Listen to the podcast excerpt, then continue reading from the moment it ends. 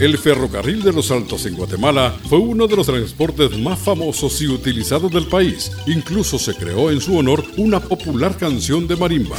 Con el inicio de la construcción del ferrocarril central de Guatemala en el siglo XIX, se ideó el plan para construir una línea férrea que llegara hasta Quetzaltenango, pasando por las montañas. Por este motivo, los ingenieros designados inspeccionaron el área en el año 1891 y realizaron la propuesta de un ferrocarril con cremallera. Esa idea se basaba en los ferrocarriles que recientemente se habían construido en Venezuela y Brasil. Así en el año 1899 dio inicio la construcción y finalizó en la década de 1910 un comité propuso una línea por adherencia con tracción eléctrica.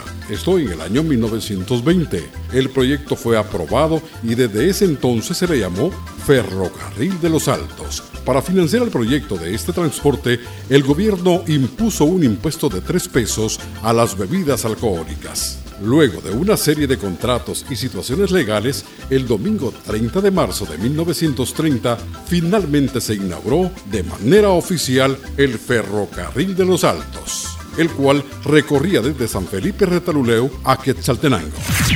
La inauguración del ferrocarril fue motivo de festejo, por lo que para la ocasión se compuso una canción especial, tarea que fue asignada a Domingo Betancourt. De hecho, nombró a su composición de marimba como el Ferrocarril de los Altos, y con el tiempo fue adoptada en toda Guatemala como una de las canciones más representativas.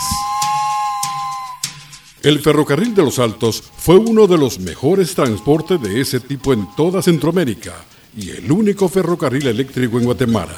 Sin embargo, solo funcionó tres años y medio y fue declarado permanentemente clausurado el 10 de noviembre de 1933.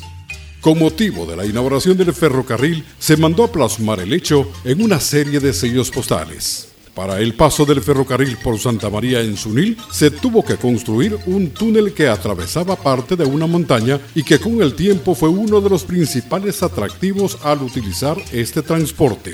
En el año 1931 se insertó la palabra nacional en su nombre para ser llamado como Ferrocarril Nacional de los Altos. La terminal de pasajeros en la cuarta calle de Quetzaltenango se encuentra intacta hasta en la actualidad y en ella se encuentra un pequeño museo dedicado al ferrocarril de los Altos.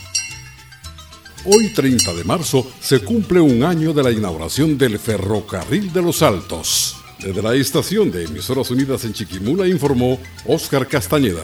Primera en noticias, primera en deportes.